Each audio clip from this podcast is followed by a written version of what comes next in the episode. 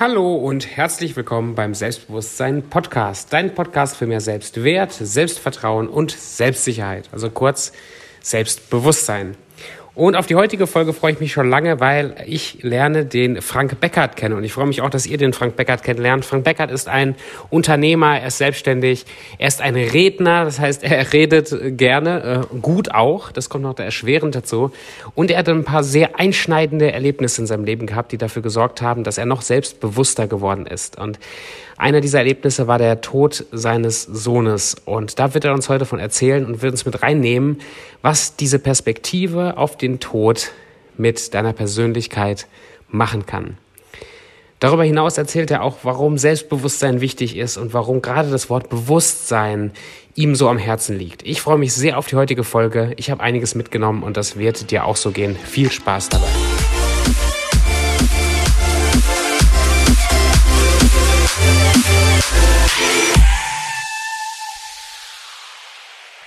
Frank, herzlichen Dank, dass du im Podcast bist.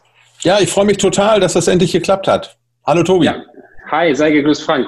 Frank, für äh, unsere ganzen Freunde, die hier zuhören, wer ist Frank in 60 Sekunden? wow, ein Pitch, der Frank. Frank, Frank Becker ist mein Name. Ich bin 55 Jahre alt, ich bin verheiratet, habe einen ganzen Haufen Kinder, dadurch, dass ich in zweiter Ehe verheiratet bin, die allerdings alle schon ganz groß sind und auch schon das Haus verlassen haben und wir das Haus für unsere Firma äh, inzwischen nutzen. Wir sind meine, meine Frau und ich. Wir haben die Firma Intradus. Wir kümmern uns um Webseiten, Social Media und digitale Themen. Und außerdem bin ich interessiert und in der Freizeit unterwegs äh, bei den Toastmasters und äh, zum Thema ja, freies Sprechen. Sehr cool. Das heißt, du bist oder warst äh, Geschäftsführer, du bist quasi Unternehmer, Du bist ein Redner. Was, was ist so ein Bereich, wo du sagst, da identifizierst du dich am meisten mit? Also ich habe mich 1999 selbstständig gemacht, nachdem ich eine ganze Zeit lang im IT-Bereich unterwegs war, sowohl bei Software als auch bei Hardwarefirmen und dann mit einem Kollegen geplant habe, dass wir das etwas besser machen können. Reden hat mir natürlich immer schon äh, etwas leicht gefallen. Die Herausforderungen, die ich hatte, oh, die habe ich dann bei den Toastmasters auch einigermaßen weggebügelt, sind so Füllwörter, die meine Reden begleitet haben. Und dann bin ich öfter aufgetreten, auch im Fernsehen und äh, auf Computermessen und so weiter. Und äh, ja, durch Ereignisse in meinem Leben bin ich eigentlich dahin gekommen, dass ich festgestellt habe, dass ich ein bestimmtes Thema in mir trage und das auch nach außen vermitteln möchte und äh, insofern auch bei den Menschen etwas bewegen kann. Und das freut mich immer ganz besonders. Was ist das für ein Thema, jetzt wo du das gerade schon ansprichst? Was für also, ein Thema trägst du in dir? Bitte ja, lass es Selbstbewusstsein sein, weil das ist ja auch mein Thema. Richtig. Und äh, zum Thema Selbstbewusstsein, da steckt ja das Wort bewusst drin und darüber mache ich mir tatsächlich sehr viele Gedanken weil auch mein Leben mal so war, dass ich ein bisschen oberflächlicher war und mich auf Dinge konzentriert habe, die ich im Rückblick und heute gar nicht mehr so wichtig finde. Es geht um das Bewusstsein und ähm, darum, worum es denn im Leben tatsächlich geht. Warum sind wir tatsächlich auf der Erde oder ich ganz konkret für mich? Und da stelle ich einfach fest, dass ähm, ja, meine, meine, meine Lebensziele sich geändert haben und auch die Art, wie ich lebe.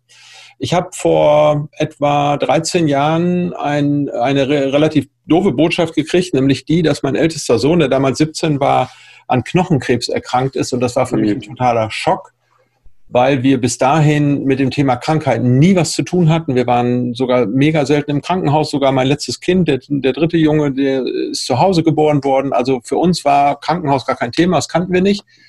Und dann äh, so eine Horrorbotschaft, die war natürlich wirklich für uns auch sehr schwierig erstmal aufzunehmen. So positiv denken, wie ich aber immer schon war und auch heute noch bin, habe ich jedoch gedacht, dass wir das natürlich äh, irgendwie alles hinkriegen. Es gibt ja Chemotherapie und warum soll das bei uns dann schiefgehen? Mhm. Letztendlich habe ich aber dann nach drei Jahren äh, auch hinnehmen müssen, dass uns mitgeteilt wurde äh, zu einem gewissen Zeitpunkt im Sommer 2010, dass mein Sohn nicht mehr lange zu leben hat, also Christian. Und Christian hat dann noch mit uns eine sehr, sehr intensive Zeit, drei Monate vor seinem Tod mit uns geführt und konnte dann Gott sei Dank zu Hause auch in Ruhe einschlafen.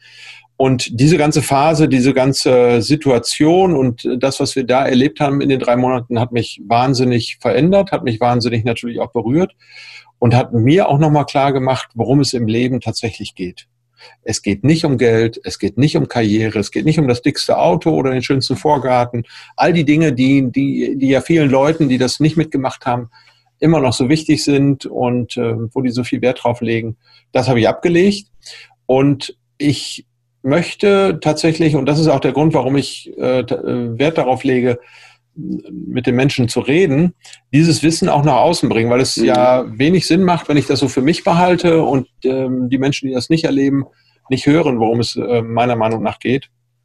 Und deshalb spreche ich darüber. Ich bin letztes Jahr äh, in die Ausbildung gegangen zum Trau- und Trauerredner und habe seitdem auch schon die eine oder andere Beerdigung begleitet. Und ich merke einfach, dass dadurch, dass ich in diesem Thema ziemlich sattelfest bin und auch weiß, wie man sich fühlt, wenn, man, wenn man einen Angehörigen verliert, ich den Menschen auch einiges geben kann. Noch mehr merke ich das, wenn ich tatsächlich Reden darüber halte. Und wenn ich auch Reden darüber halte, dass ich Menschen auf den Tod vorbereite. Und das hat wiederum auch was mit Bewusstseinswerdung zu tun. Und das ist meine Message.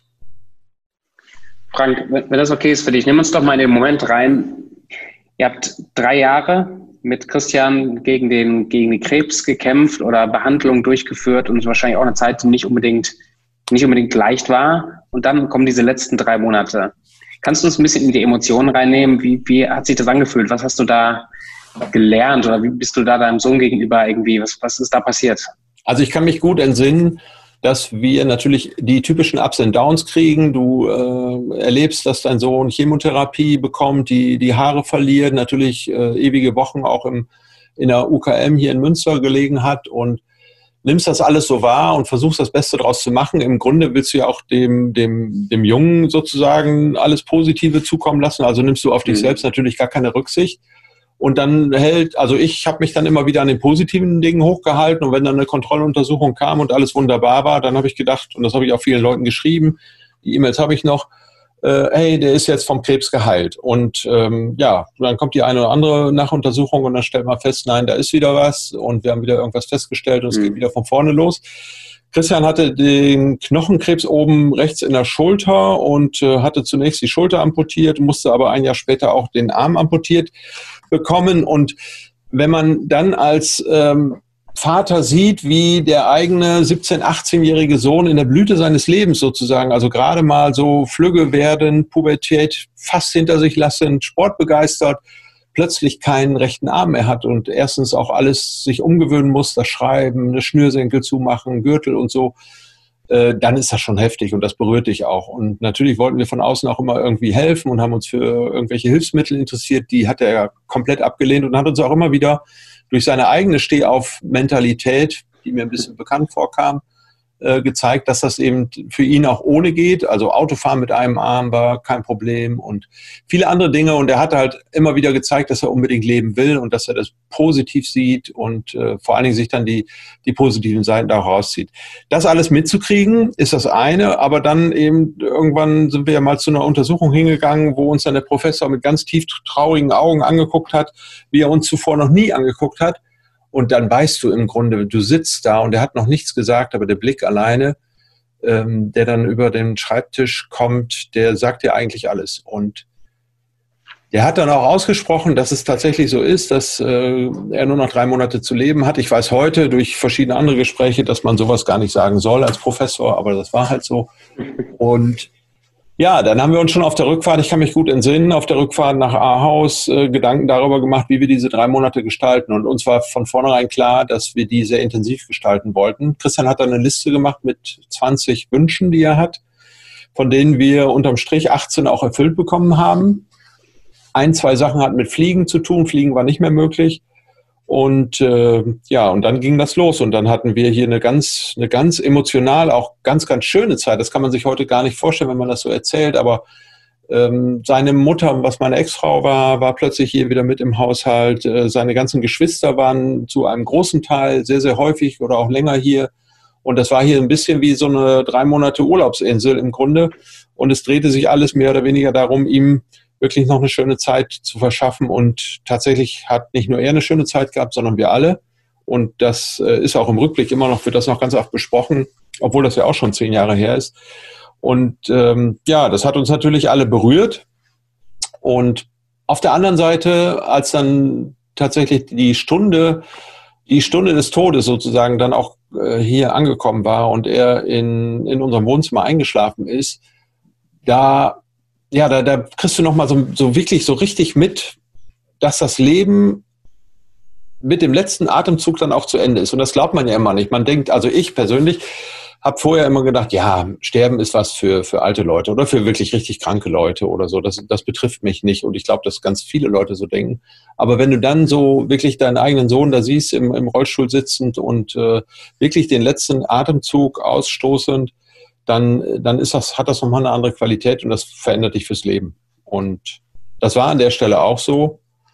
Ähm, was ich richtig schön fand, und das hat mich auch äh, nochmal begeistert, ist, dass sämtliche Kumpels und Freunde und so weiter tatsächlich am nächsten Tag auch alle gekommen sind, die dann wussten, dass er in der Nacht gestorben war und sich von ihm nochmal ganz in Ruhe verabschiedet haben. Wir hatten ihn zurück in sein Bett gelegt, äh, oben in seinem Kinderzimmer, darf man gar nicht sagen, in sein Zimmer.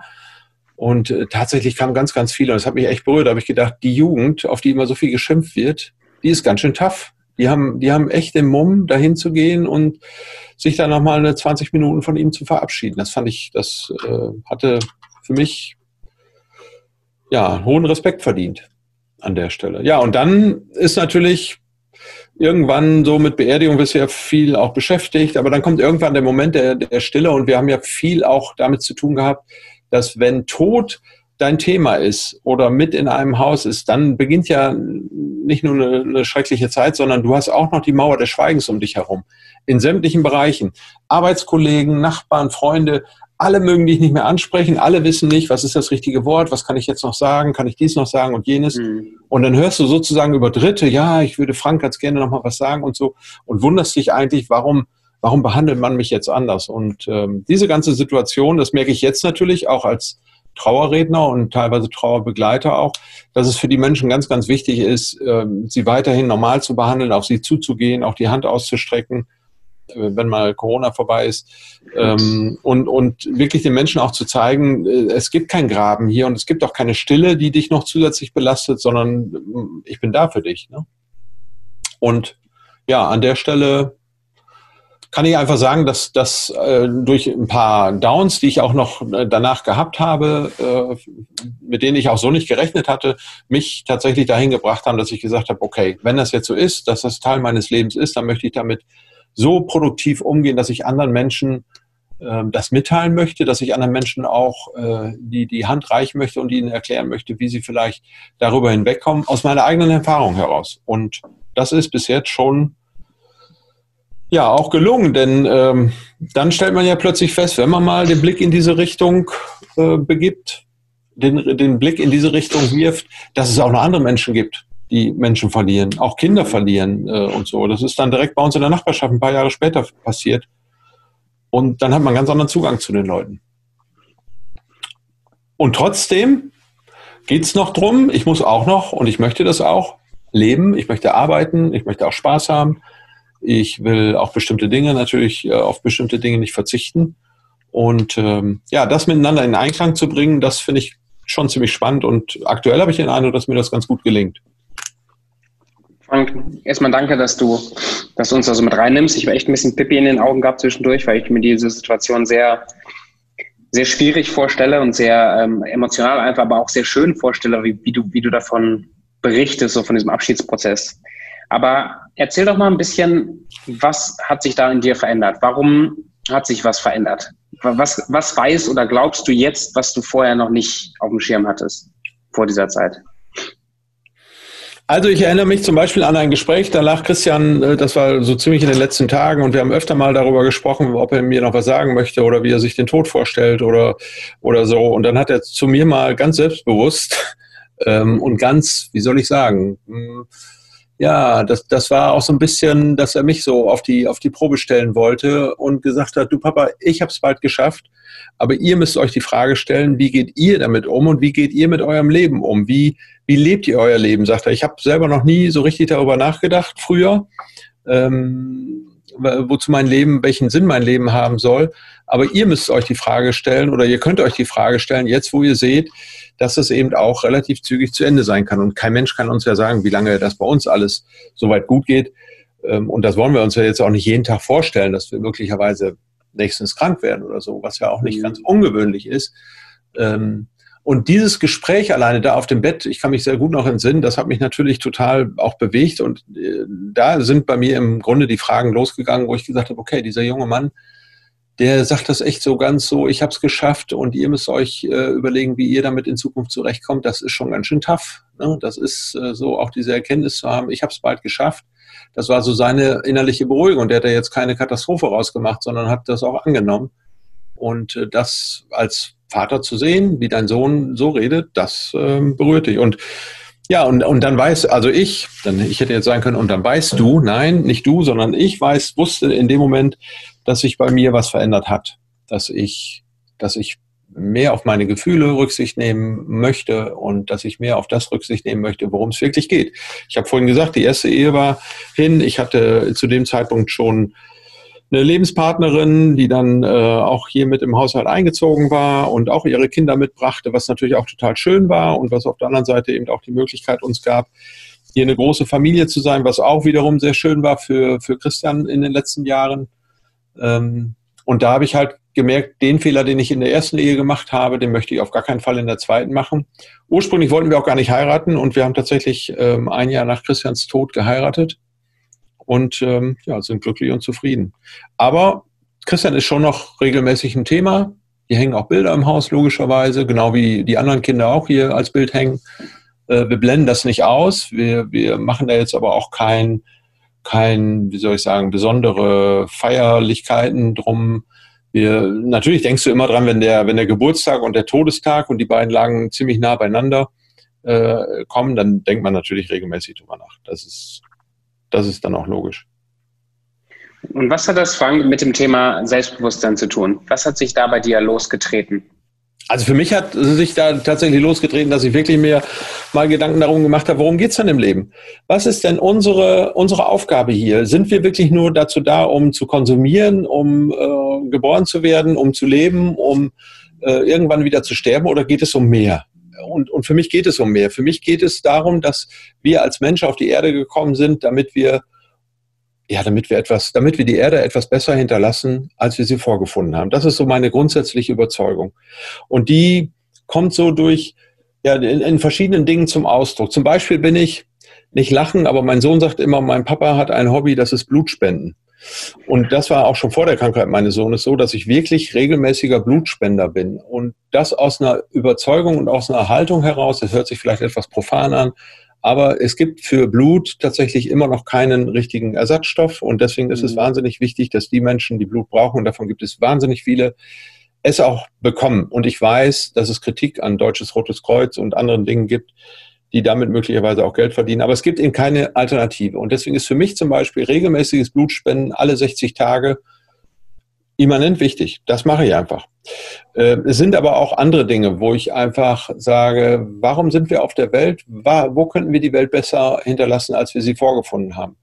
Da geht es für mich auch um natürlich menschliche Dinge. Es geht für mich darum, dass ich versuche, Menschen auch mitzunehmen ich versuche Menschen dafür zu begeistern, über Dinge nachzudenken und Dinge nicht einfach so hinzunehmen, ähm, sondern ja, vielleicht auch an, an der Stelle etwas besser zu machen, als das vielleicht die anderen gemacht hätten. Vielleicht hört sich das jetzt etwas theoretisch an, aber bei der Kindererziehung zum Beispiel ist uns immer ganz wichtig gewesen, dass unsere Kinder aufgeklärt sind und dass sie, dass sie vorurteilsfrei sind und dass sie äh, ja einfach nicht in den normalen Kanon vieler andere einfach mit einstoßen, sondern sich wirklich Gedanken darum machen, wie ein Leben zu leben ist. Und am Ende ist mir einfach wichtig, dass ich, wenn ich wirklich mal irgendwann gehen sollte, sagen kann, ich habe ein paar Menschen geholfen, ich habe irgendwas verbessert, ich habe irgendwo etwas hinterlassen, was die Menschheit vielleicht weitergebracht hat.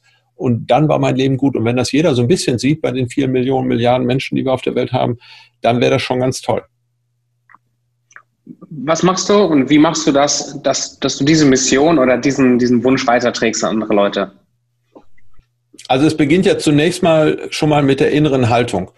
Dann beginnt es damit, dass ich mir überlege, was will ich im beruflichen, aber auch im Freizeitbereich wirklich machen und womit verbringe ich meine Zeit? Da habe ich natürlich die Möglichkeit, und ich will das nicht verächtlich ausdrücken, aber ich sage das mal so, so ein bisschen mit äh, Augenzwinkern. Ich habe natürlich die Möglichkeit, regelmäßig äh, mir Fußballspiele anzugucken und Alkohol zu konsumieren. Das kann man machen, aber das bringt einen ja auch, das bringt einen selber erstens nicht weiter und zweitens die Menschheit irgendwie ja auch nicht. Und deswegen glaube ich, ist und nach der Haltung eben auch gefragt, was tue ich denn mit der Zeit? Und ich habe vorhin einmal Toastmasters erwähnt und da bin ich ja neben einer reinen Vereinsmitgliedschaft in Münster ja auch ein bisschen weiter engagiert in verschiedenen Clubs und äh, das ist für mich auch etwas, wo ich sage, es geht da nicht nur um Reden, es geht nicht nur darum, dass ich irgendwelche äh, Konversationen und, und Leute treffe, sondern es geht eben auch darum, äh, Leuten einen Mehrwert zu bieten und auch meine eigene Zeit viel, viel besser zu gestalten.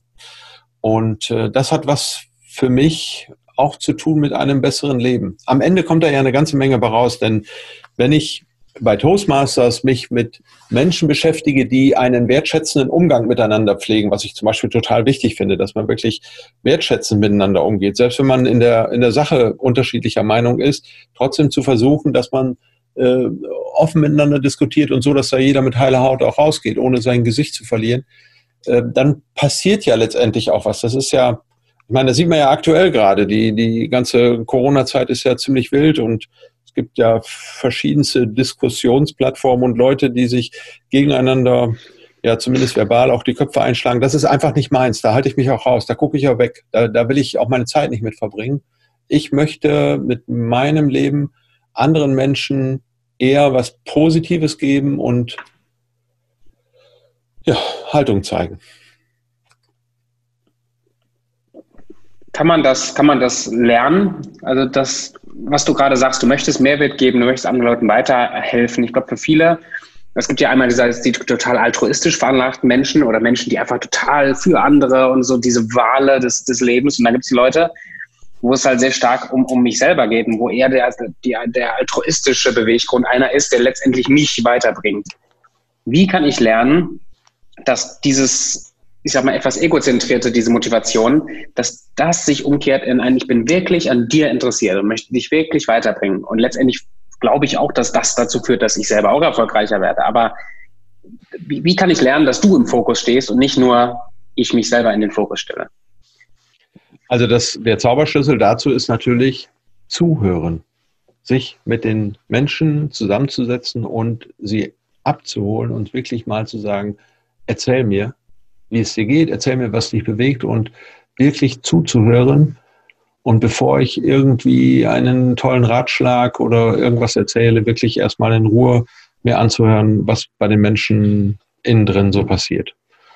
Und alleine die, die Tatsache, sich wirklich mal hinzusetzen und äh, Menschen, die Probleme haben oder die jemand verloren haben, in, in Ruhe zu sprechen oder sprechen zu lassen, das ist schon ein ganz großer Gewinn für diese Menschen und das öffnet dir auch den Zugang zu den, zu den Menschen. Wenn du dann aber nach drei Sätzen sofort anfängst, äh, deine Weisheiten sozusagen entgegenzureichen, dann ist die Tür natürlich auch relativ fix zu. Also mein, meine Überzeugung ist an der Stelle, dass man den Menschen wirklich auch zuhören muss, ihnen ein Ohr schenken muss. Und wenn du das tust und kannst, dann erreichst du die Menschen. War das die Antwort auf deine Frage? Ich bin jetzt gerade am Überlegen. Ich glaube nicht, aber die Antwort hat mir trotzdem sehr gut gefallen. Okay. Du schneidest das ja hinterher alles noch ordentlich. ich habe nichts geschnitten. Das bleibt oh, alles so, wie es ist. Okay. Nee, aber das, ich finde das trotzdem ein, ein, sehr, sehr guter und wichtiger Punkt. Äh, für mich ein absoluter Lernprozess, zu lernen, lieber zuzuhören als zu reden. Und das ist auch eine Challenge für mich hier in dem Podcast, finde ich eine sehr gute Challenge. Ich lade dich in den Podcast ein, nicht um dir zu erzählen, was ich alles so Tolles weiß oder denke zu wissen, sondern ich bin hier, um von dir zu lernen. Deswegen macht ruhig weiter so. Ich kriege einiges mitgenommen hier. Das ist sehr schön. Das ist total schön. Vielleicht mache ich, ja mal irgendwann, vielleicht mache ich ja mal irgendwann einen Podcast und lade dich mal ein. Da kannst du mir mal erzählen, wo es bei oh, dir danke. geht. Ja, gerne.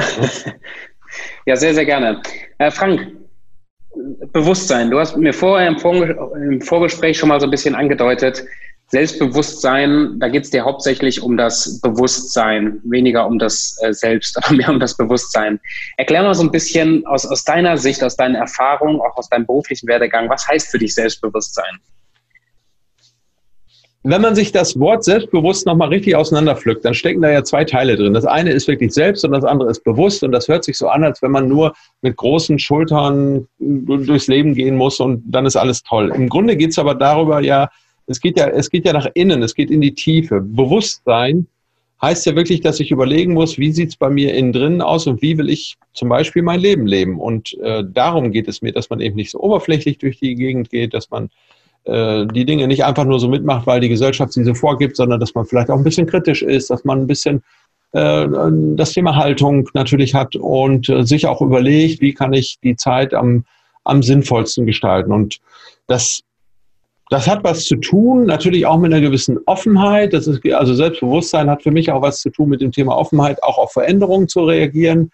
Auch da erlebe ich vielfach in unserer Gesellschaft echt viel ja, Sperrigkeit und äh, da verstehe ich auch manchmal nicht, warum das so ist, dass Leute also auch auf Neuerungen so schleppend reagieren und so. Und das ist etwas, was mir bewusst ist und was für mich auch ganz bewusst, um das nochmal so zu formulieren, anders ist. Und, und das nehme ich mir auch ganz bewusst vor dass ich eben sehr, sehr offen bin. Ich bin offen für, für Menschen, ich bin aber auch offen, was äh, Änderungen, technische Innovation und solche Dinge angeht. Und man wird. Macht nichts. Okay. Also ich hatte alle Telefone rausgelegt. Bis auf eins. Bis auf eins, das nie klingelt. Ja, das, das ist, ist, auch trotzdem ein guter, ein guter ähm, äh, Schnitt, weil du sagst nämlich Bewusstsein, für dich hat das was ganzheitliches. Also ich, ich kriege so ein bisschen von dir gerade das Gefühl, das hat gar nichts zu tun, ob ich jetzt sicher auf einer Bühne stehe oder ob nee. ich jetzt sicher irgendwie vor Leuten rede, ohne rot zu werden, sondern es ist was, wie ich mein Leben lebe. Genau. Hättest du ohne so eine einschneidende Lebenskrise in deinem Leben, hättest du gelernt, dein Leben bewusst zu leben? Ob ich ohne dieses einschneidende Lebensereignis mal gelernt hätte, mein Leben so bewusst zu leben, kann ich gar nicht beurteilen. Aber ich würde vermuten, dass das nicht der Fall gewesen wäre. Mhm. Es ist natürlich ganz schwierig und ich würde am, am liebsten natürlich haben wollen, dass dieses Ereignis niemals passiert wäre. Und dann hätte ich auch bewusst, äh, bewusst in Kauf genommen, ohne dieses Ereignis auskommen zu können. Aber jetzt mal ganz im Ernst, nein, ich, glaube, dass dieses einschneidende Lebensereignis mich tatsächlich sehr, sehr stark verändert hat und auch mein Selbstbewusstsein sehr stark verändert hat. Mir sind einfach viele Dinge heute viel wichtiger und das geht weniger um Äußerlichkeiten. Mir, mir ist wichtiger, was ein Mensch, wie ein Mensch von, von innen ist, als dass ich ihn danach beurteile, was er für ein Auto fährt und wie groß sein Haus ist und andere Dinge. Das interessiert mich alles nicht mehr. Ähm, und das wäre natürlich ohne den Tod meines Sohnes wahrscheinlich gar nicht so gekommen. Das ist wohl richtig. Ja, ich bin auch der Meinung, also mein, mein Weg, äh, selbstbewusster zu werden, hatte auch was mit einer Krise zu tun. Zum Glück nicht so was ganz Einschneidendes wie bei dir im Leben, aber es war auch eine Krise. Und für mich in der Situation war es auch eine schlimme Krise. Und trotzdem wünsche ich keinem zu sagen, du musst die Krisen erleben, du musst mal so richtig im Dreck liegen, damit du überhaupt wachsen kannst als Person. Ja. Ähm, obwohl ich vielleicht glaube, dass das tatsächlich was ist, was notwendig ist. Aber hast du ein paar Tipps, wo du sagen kannst, du kannst selbstbewusster werden, du kannst lernen, dein Leben bewusster zu leben, auch ohne dich jetzt bewusst in irgendeine Krise zu steuern. Also da muss man natürlich wirklich mal sagen, dass jede Krise auch äh, ihren Zweck dadurch erfüllt, dass wenn man sie überstanden hat, sie einen auch wirklich stärker macht. Das ja. muss man einfach mal sagen. Wenn man immer nur so Sunnyboy-mäßig durch die Welt geht und einen nie irgendwas mal runterzieht, dann wird man wahrscheinlich überhaupt gar nicht stärker. Und äh, der, der, Tod von Christian war nicht die einzige Krise, die ich in meinem Leben erlebt habe. Ich habe schon auch ein paar berufliche äh, ja, Tiefpunkte erreicht, wo ich auch gedacht um Gottes Willen, wie geht das jetzt weiter? Und äh, das hat mich auch nicht unbedingt gefreut. Und, aber jedes Mal, wenn du das überstanden hast und oder ich, jedes Mal, wenn ich das überstanden hatte und es danach weiterging, habe ich hinterher natürlich das Gefühl gehabt, wow, das hat mich jetzt echt stärker gemacht. Und ich könnte das, was ich da erlebt habe, dem einen oder anderen auch als Ratschlag mitgeben. Und ich glaube ganz, ganz sicher, dass du eben auch diese Krisen natürlich nicht in dem Umfang äh, unbedingt ähm, erleben musst, um ja, um diese Transformation einfach auch mitzumachen. Denn die, die erlebst du nicht, wenn es immer nur alles ganz glatt geht. Ja, nee, ich glaube, ich habe schon wieder die Frage vergessen. Nee, das war, eine, das war genau die Antwort auf die Frage, Krise, will ich jetzt eine Krise oder nicht? Ich meine, ich, wenn ich jetzt zurückgehe auf meine, auf meine Lebenskrise gucke, oder meine verschiedenen Lebenskrisen gucke, dann waren die nie schön. Aber wenn mich jetzt jemand fragen würde, was würdest du anders machen oder willst du irgendwas anders machen, muss ich jedes Mal sagen, ich glaube ich glaub nicht. Ich glaube, dass das, was aus der Krise passiert ist, ist besser, als wenn die Krise nie passiert wäre. Habe ich ein geiles Leben. Beispiel? Habe ich ein geiles Beispiel? Kannst du herausschreiben, wenn das nicht passt? Und zwar nee, finde ich gut. Habe ich fünf Jahre später bin ich hier in Aarhus angetreten als Bürgermeisterkandidat und war auch sehr, sehr überzeugt, äh, hier das Rennen zu machen. Ähm, es gab noch ein paar Mitkandidaten. Jedenfalls, um die Sache ganz kurz zu machen, äh, habe ich tatsächlich die Wahl nicht gewonnen. Und das hat für mich echt, also richtig, da war ich richtig down. Das war für mich eine berufliche Perspektive, auf die ich mich irgendwie richtig gefreut hatte und das hat nicht geklappt. Aber relativ kurz danach habe ich auch sagen können, und das weiß ich auch heute, dass es wirklich gut war, dass ich das äh, sozusagen an der Stelle so erlebt habe, weil ich äh, am Ende heute mit dem, mit dem Job wahrscheinlich gar nicht glücklich wäre. Also von daher, manchmal sind solche Sachen auch ganz gut. Man weiß immer, man weiß immer in dem Moment, wo man so drinsteckt, natürlich nicht, wozu das gut ist, aber häufig ist man nachher am Ende viel schlauer. Ja. Aber nochmal zurück zum Selbstbewusstsein. Frank, hast du Tipps, wie man selbstbewusster werden kann? Außer, dass einem wirklich, dass man jetzt bewusst sagt, ich hole mir jetzt ein paar Krisen in mein Leben, um das zu lernen. Also ich glaube, um Selbstbewusstsein zu äh, lernen, muss man einfach durchs Leben gehen. Natürlich, das lernst du nicht an der Schule, äh, das lernst du auch vielleicht nicht im Beruf, das lernst du aber durch die, durch die Lektionen, die dir das Leben erteilt und die suchst du dir entweder freiwillig heraus, indem du auch sagst, ich äh, habe jetzt zum Beispiel vor, äh, mein Selbstbewusstsein zu vergrößern, indem ich die und die Fähigkeiten entwickle, indem ich äh, irgendwas lerne, was mir vielleicht noch wichtig ist, um dann natürlich dein Selbstbewusstsein zu erhöhen. Also wir haben vorhin über Toastmasters gesprochen an der Stelle. Das kann dazu helfen, selbstbewusster zum Beispiel auf einer Bühne zu stehen, wo man vielleicht nicht mehr so viel Sorgen hat ähm, und, und äh, schweißnasse Stirn bekommt und so weiter. Das kann ein, ein Thema sein. Ansonsten, ja, der Tipp ist natürlich, äh, selbstbewusster wirst du immer dann, wenn du tatsächlich darüber nachdenkst, was du denn machst. Und wenn du äh, feststellst, was dir wichtig ist im Leben und genau äh, auch die, die Ziele äh, erreichen willst und alles tust, dass du sie auch erreichst, dann stärkt sich dein Selbstbewusstsein ganz automatisch und dann bist du auch happy hinterher, wenn du es an der Stelle wieder geschafft hast. Und so robbst du dich Stück für Stück und Punkt für Punkt immer weiter nach vorne und bist irgendwann ein selbstbewusster, ein wirklich im wahrsten Sinne des Wortes selbstbewusster Mensch. Hm. Wie kommt es dann, Frank, dass, also du, du, beschreibst es jetzt eher als fast schon so ein automatischer zu, äh, so ein automatisches Vorgehen, dass ich gehe durchs Leben und werde selbstbewusster.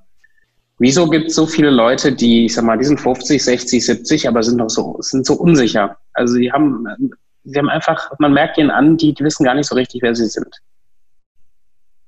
Oder gibt es das? Ja, die gibt es bestimmt. Und ich überlege gerade, ob ich gute Beispiele dafür finde. Und ähm, hm, ein, zwei Leute fallen mir da auch äh, tatsächlich ein. Und äh, um es mal an denen festzumachen, das ist tatsächlich so, dass wenn ich, wie soll ich das sagen, verschlossen bin oder wenn ich bestimmte Dinge nicht für mich ähm, öffne oder annehme oder für mich erarbeite, dann kann das tatsächlich sein, dass ich in meinem, ja, weiß ich auch nicht, in meinem Gemäuer oder in meinem kleinen Häuschen irgendwie sitze und tatsächlich kein Selbstbewusstsein bekomme. Selbstvertrauen hat ja vielleicht auch noch damit zu tun. Ähm, und dann ist das so. Aber ich glaube trotzdem, ich bin ja auch 55 und äh, war ja nicht immer so, wie ich jetzt bin, dass es niemals zu spät ist, daran zu arbeiten. Und äh, man darf ja durchaus optimistisch davon ausgehen, dass wir als Mann vielleicht heutzutage 80, 90 Jahre alt werden. Also habe ich jetzt gerade mal etwas mehr als die Mitte erreicht. Und es ist immer früh genug, damit zu starten. Und wenn ich damit anfange, mich wirklich einfach mal hinzusetzen und zu sagen, ich will jetzt nochmal eine Sprache lernen, ich will jetzt nochmal eine Fähigkeit lernen, die ich bisher nicht konnte, dann schafft das auch Selbstbewusstsein. Und dann ist es eine Aktivität, die ich für mich einfach setze und ähm, ja, erreiche. Und mit diesem Erreichen kann ich was für mich tun. Und das ist ganz egal, ob das eine Sprache ist, die ich erlerne, oder ob ich äh, auf einer Bühne stehen möchte oder andere Dinge. Fällt mir sehr, sehr gut. Danke dir. Es setzt, natürlich eine, es setzt natürlich eine gewisse Bereitschaft voraus.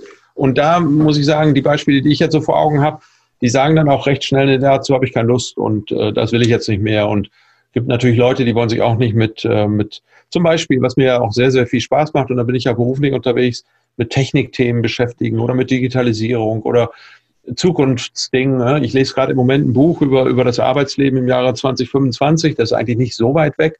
Aber was dann da drin steht, das verändert äh, doch schon äh, einiges. Und wenn ich mir die Reaktionen hier aus äh, meinetwegen meiner Nachbarschaft oder Umgebung angucke, allein zum Thema digitales Bezahlen oder so, dann, dann bin ich manchmal sehr entrückt oder auch manchmal sehr überrascht, warum die Menschen so verschlossen sind, warum sie sich so wehren gegen alles, was neu ist und so. Aber so war das wohl immer schon. Ja, habe ich auch gehört. Obwohl der, mein, der, der, der Großvater von meiner Frau, der war 93 oder 94 sogar, als er noch sagte zu meinem Schwiegervater, sagte er, äh, Manfred, es ist nie zu spät, sich noch zu ändern. Ja. Also wenn ihr das so ein 93, 94-Jähriger sagt, dann ist da anscheinend was dran. Ja, ja, das, das sehe ich so. Andererseits gibt es ja die, die klassischen Beispiele, die ich jetzt nicht alle wiederholen möchte, dass sich die Menschheit immer schon mit Veränderungen schwer getan hat und dass wir ja im Moment natürlich auch in einer Zeit stehen, wo die Veränderungen rasend schnell sind und alle sehr kurzlebig und das macht natürlich vielen Menschen auch wirklich zu schaffen. Ähm, wobei ich immer noch finde, es ist keine, keine Option zu sagen, ich verweigere mich diesen ganzen Veränderungen, sondern auch das Positive darin zu sehen. Mensch, wenn ich, wenn ich überlege, in diesem Buch steht ja auch drin, wie wenig wir in Zukunft noch richtig schuften werden, also im Sinne von arbeiten wird dann auch eine Art Vergnügen. Und wenn man das mal rückblickend betrachtet, die letzten 100 Jahre ist ja auch wahnsinnig viel passiert, ähm, dann freue ich mich auf die Zukunft. Und es gibt ganz viele Dinge, die wirklich ganz, ganz toll sind bei aller Kritik und, und äh, ähm, kritischem Selbstbewusstsein, was man an der Stelle ja auch haben muss, äh, Datenschutz. Ja. ja positiven Sachen sehen, weil letztendlich all das, was uns ähm, mit der Entwicklung jetzt in, in Zukunft entgegenkommt, letztendlich unser Leben total erleichtert. Und das muss man einfach mal also sich auf der Zunge zergehen lassen. Und ja, dann kann man auch die Chancen darin sehen und muss nicht immer meckern. Nee, absolut. Das sehe ich auch so. Also selbstbewusst in die Zukunft gehen, das ist nochmal eine schöne Zwischenüberschrift. Worauf freust du dich so in den nächsten fünf, sechs, sieben Jahren? Ich freue mich auf die nächsten fünf, sechs, sieben Jahren, dass ich noch viel äh, Leute, äh, Leuten helfen darf zum Thema Digitalisierung. Das betrifft also mein Unternehmen, weil das Gefühl habe ich, dass ich jetzt im Moment Gastronomen, Einzelhändlern, Handwerkern und so ganz gut unter die Arme greifen kann, die da noch nicht so viel haben. Äh, ansonsten freue ich mich natürlich weiterhin, wenn ich gesund bleiben kann, aber das hoffentlich nicht nur für die nächsten fünf, sechs Jahre, sondern eben auch viel, viel weiter. Und äh, es wird einfach eine wahnsinnig spannende Zeit äh, wenn ich jetzt wirklich noch, sagen wir mal, bis Mitte 80 leben werde, das sind noch 30 Jahre, dann äh, bin, ich, bin ich jetzt schon so ein bisschen nervös, auch was da alles passieren wird. Äh, selbstfahrende Autos, Flugtaxis, äh, Drohnen, die mir Pakete liefern und so. Ähm, äh, vieles sind ja auch ein bisschen Horrorgeschichten, aber auf der anderen Seite, ich freue mich auf viele spannende Entwicklungen. Ich freue mich auf eine hoffentlich schöne, äh, irgendwann mal Alters- hohe Zeit, die ich aber trotzdem auch gestalten möchte und ich kann mir gar nicht vorstellen, dass ich die ganze Woche nur im Garten hänge, ähm, die ich trotzdem auch damit verbringen möchte, ja, trauernden Menschen zu helfen oder aber auch ähm, Leuten, die heiraten möchten und dafür keine, keine Kirche mehr äh, für sich selbst sehen. Und äh, ja, an der Stelle von der Wiege bis zur Bahre biete ich ja sozusagen alles an, Trau- und äh, Trauerreden und auch Taufreden. Und ähm, ja, da freue ich mich drauf. Das kann ich nämlich auch mit 75 noch machen. Vielleicht nicht mehr mit 80. Mal gucken. Ja, vielleicht schon. Ich kann jemand auf die Bühne rollen und dann machst du da die Ansage. Ist doch schön. Ja, genau. Vielen Dank mit dem Rollstuhl auf die Bühne rollen und wer weiß, das kann man alles nicht wissen. Lust hätte ich dazu. Und ich glaube, dass wenn, das Einzige, was passieren müsste, ist, dass ich irgendwie meinen, meinen Mund so verletze, dass ich nicht mehr reden kann. Alle anderen Körperteile brauche ich ja nicht unbedingt zum Reden. Aber das sollte wohl gelingen. Finde ich gut. Ich finde ich finde das, ich finde das sehr positiv, dass du so eine, so eine schöne Aussicht auf die, auf die Zukunft hast. Ich glaube, das ist was, was wir auch mitnehmen können, sowohl jetzt die Podcast-Hörer als auch ich selber. Wirklich mit so einem offenen Herzen, mit offenen Augen und mit Spaß, also mit einem Lächeln im Gesicht mal in die Zukunft zu gucken. Ich meine, ich freue mich auch schon auf autonomes Fahren, muss ich sagen, da bin ich richtig Bock drauf. Ähm, auf ein paar andere Sachen auch, aber auch für sich selber. Ich freue mich jetzt zum Beispiel schon auf, de, auf, auf die Wirtschaft nach Corona oder so. Also da wird noch, da wird noch was passieren, da wird auch bestimmt die ein oder andere äh, Narbe wird da geschlagen werden, aber ich freue mich jetzt schon, was auch die Corona-Zeit letztendlich mit einer Krise, ne, würde beim Thema Krise irgendwie, was das langfristig macht mit uns als, als Bevölkerung, mit uns als Land sogar. Also eines hat es definitiv schon mal gemacht, das ist vielleicht nur eine Kleinigkeit, aber wenn ich jetzt einem Kunden, der anruft, äh, vorschlage, ist jetzt gerade vor unserem Gespräch passiert, der mich am Freitag um 14.30 Uhr sehen will, wenn ich ihm dann sage, machen wir es per Zoom oder per Jitsi, dann fällt er nicht äh, K.O.-mäßig nach hinten und fragt, was ist das, sondern der sagt, ja, können wir machen. Das wäre so vor drei Monaten völlig indiskutabel gewesen. Ähm, also das ist, das ist wirklich schon positiv verändert und alles, was damit einhergeht. Und ich hoffe auch, dass wir uns einiges davon bewahren. Ich finde auch schön, wenn wir uns wieder äh, menschlich treffen, also Präsenztreffen irgendwann haben in den verschiedenen Netzwerken, wo wir unterwegs sind Aber so ein bisschen Videotelefonie und nicht unbedingt äh, Umwelt verschmutzen müssen mit dem Auto quer durch die Gegend fahren müssen, das finde ich schon auch, wenn wir das behalten können, sehr, sehr positiv. Das, da hat uns die Krise ein bisschen geholfen. Sehr schön. Frank, zum Schluss meiner Podcasts mache ich immer so eine kurze, hast du bestimmt schon bei anderen gehört, so eine kurze Frage, kurze Antwort, Blitzrunde. Ich hoffe, du hast beim Podcast hören dir nicht die Fragen rausgeschrieben, weil es immer schön, wenn man die spontan äh, beantwortet. Würde ich nie tun. Würdest du nie tun, das ist sehr gut. Finde ich auch zu unspannend. Also ich habe mir die auch noch nicht mal gemerkt, außer, außer eine Frage, glaube ich, fällt mir gerade ein. Du hast, glaube ich, Michael Bühren gefragt, wann er zum letzten Mal geschaukelt hat oder sowas ähnliches. Ja, nicht schlecht. Das werde ich dich auch gleich fragen. Kannst du dich ja schon mal gedanklich darauf einstimmen. Aber bevor wir zu dem kurze Frage, kurze Antwort ähm, Teil kommen, hast du noch irgendwas zum Thema äh, Selbstbewusstsein, zum Thema Krise äh, oder zum Thema, Thema Digitalisierung, wo du sagst, das, das hast du gerade noch im Hinterkopf, das hast du gerade mal auf der Seele, möchtest nochmal äh, das raushauen, bevor wir den Sack zubinden? Naja, im Grunde ist es eine Zusammenfassung dessen, was ich wahrscheinlich gerade schon mal gesagt habe, sei offen. Und das bedeutet wirklich, sei offen gegenüber Technik, sei offen gegenüber Veränderung. Nimm nicht alles kritiklos hin, aber interessier dich mal dafür, interessier dich auch für deinen Menschen, sei auch offen für deinen, für deinen Nächsten. Und äh, an der Stelle wird dein Selbstbewusstsein sich automatisch steigern, wenn du offen bist.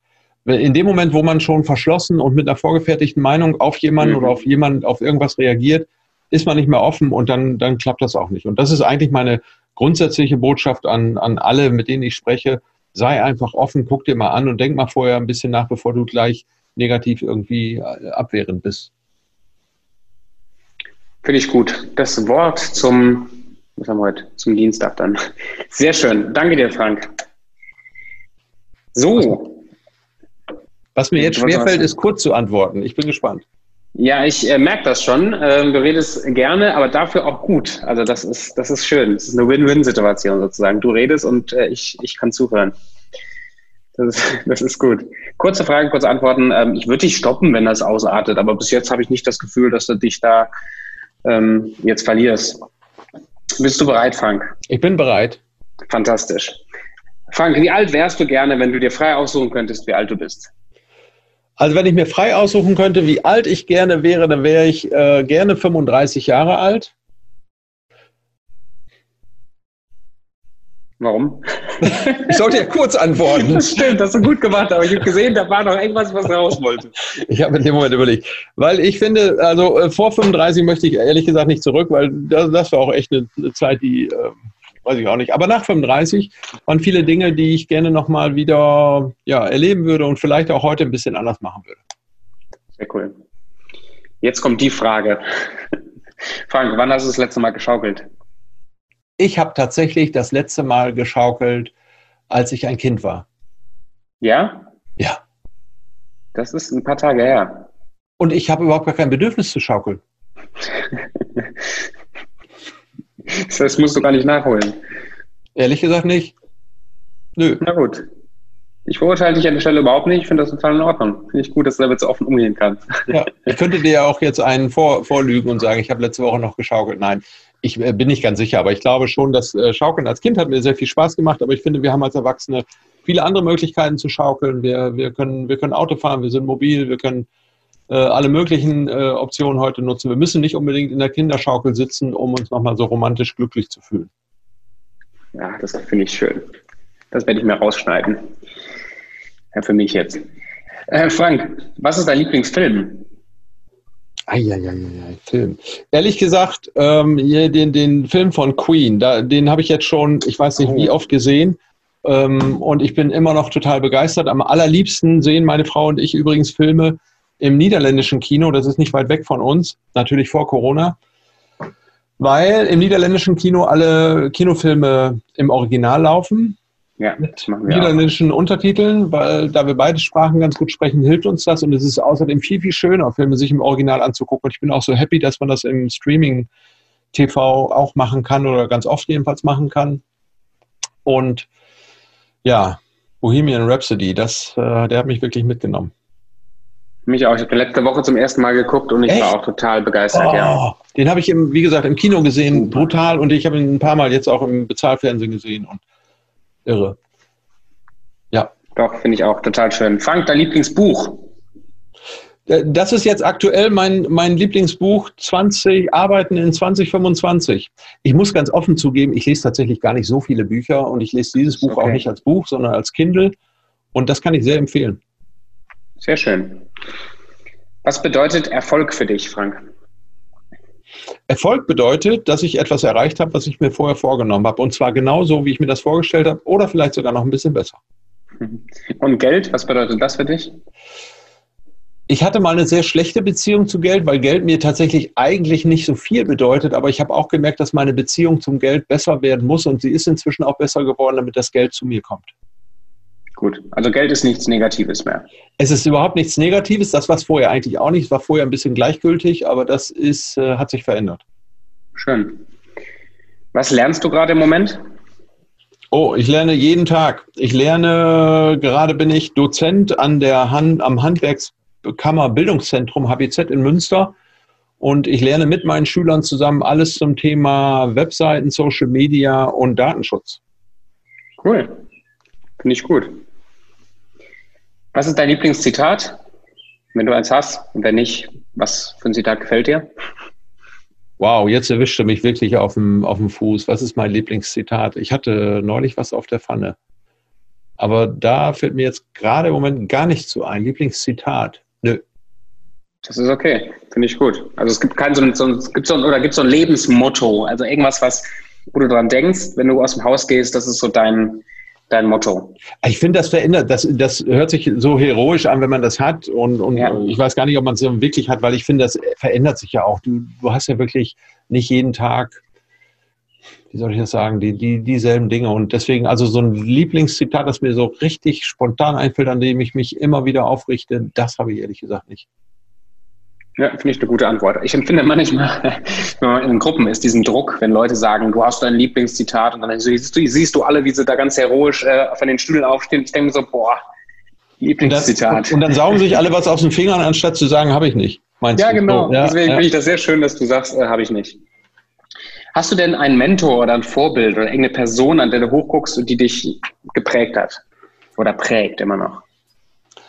Also die habe ich in verschiedenen, in verschiedenen Netzwerken habe ich verschiedene Personen. Jetzt sind das nicht unbedingt Personen, die mich total prägen, aber ich äh, orientiere mich an bestimmten Personen. Ich sehe an Personen, was ich gut finde und an manchen Personen auch, was ich nicht so gut finde. Es gibt nicht die eine herausragende Person, die hat es in meiner Kindheit sicher gegeben und vielleicht ist so ein bisschen Vorbild auch mein Opa gewesen, der als Malermeister in Braunschweig damals ziemlich aktiv war ähm, so, so was das Thema Selbstständigkeit anging, weil das von meinem Elternhaus halt nicht so vorgegeben war. Aber ansonsten habe ich ähm, keine richtig feste Person, die ich jetzt so benennen könnte. Ich finde, ich finde als Beispiel, das kann ich ruhig sagen, Michael Bühren beim BNI ziemlich toll, wie er so auf die, auf die Menschen zugeht und welche Haltung er so hat und nach außen hin äh, kundtut. Aber es gibt eben auch andere Personen, mit denen ich mich sehr gut identifizieren kann und auch natürlich andere, wo ich dann denke, ja, so willst du es nicht machen. Und das ist auch eine Orientierung. Klar. Wenn man mit dir in Kontakt treten will, wie kommt man auf dich zu? Bist du irgendwie vertreten auf Social Media oder Internetseite oder wie kommt man, wie kriegt man dich mal an die Strippe oder ans, an den Bildschirm oder so? Also das ist überhaupt gar kein Problem. Man nimmt einfach Google, schreibt Frank Beckert rein und wird sofort alle möglichen äh, Kontaktdaten von mir finden. Das liegt daran, dass ich schon immer sehr, sehr offen und freizügig mit meinen Kontaktdaten war. Ich habe schon seit mindestens 15 Jahren dieselbe Handynummer und es ist überhaupt gar kein Problem, mich zu finden. Egal auf welcher Plattform. Hast du eine Lieblingsplattform? Ja, altersgemäß bin ich natürlich sehr stark auf Facebook äh, unterwegs, wenn ich unterwegs bin, aber ich äh, nutze natürlich auch Instagram äh, und, und hatte mir jetzt mal vorgenommen, mich mal für TikTok zu interessieren, offen sein, ne? auch mal auf, auf Dinge zuzugehen, die vielleicht nicht so altersnah liegen. Aber tatsächlich so regelmäßig äh, liegt mir eigentlich Facebook auch wegen des einfachen Handlings und so weiter ziemlich nah. Schön. Frank, ganz, ganz herzlichen Dank für deine Zeit, deinen ganzen Input, für deine Tipps, aber auch, dass du uns äh, mal ehrlich in dein, in dein Leben hast reingucken lassen. Und ich habe echt einige Sachen mit, äh, mitgenommen und bedanke mich einfach an dieser Stelle ganz herzlich für deinen Mehrwert, den du transportiert hast heute. Ich habe mich zu bedanken und ich finde das auch toll und ähm, fand schön, dass es jetzt endlich geklappt hat und bedanke mich sehr, bin gespannt.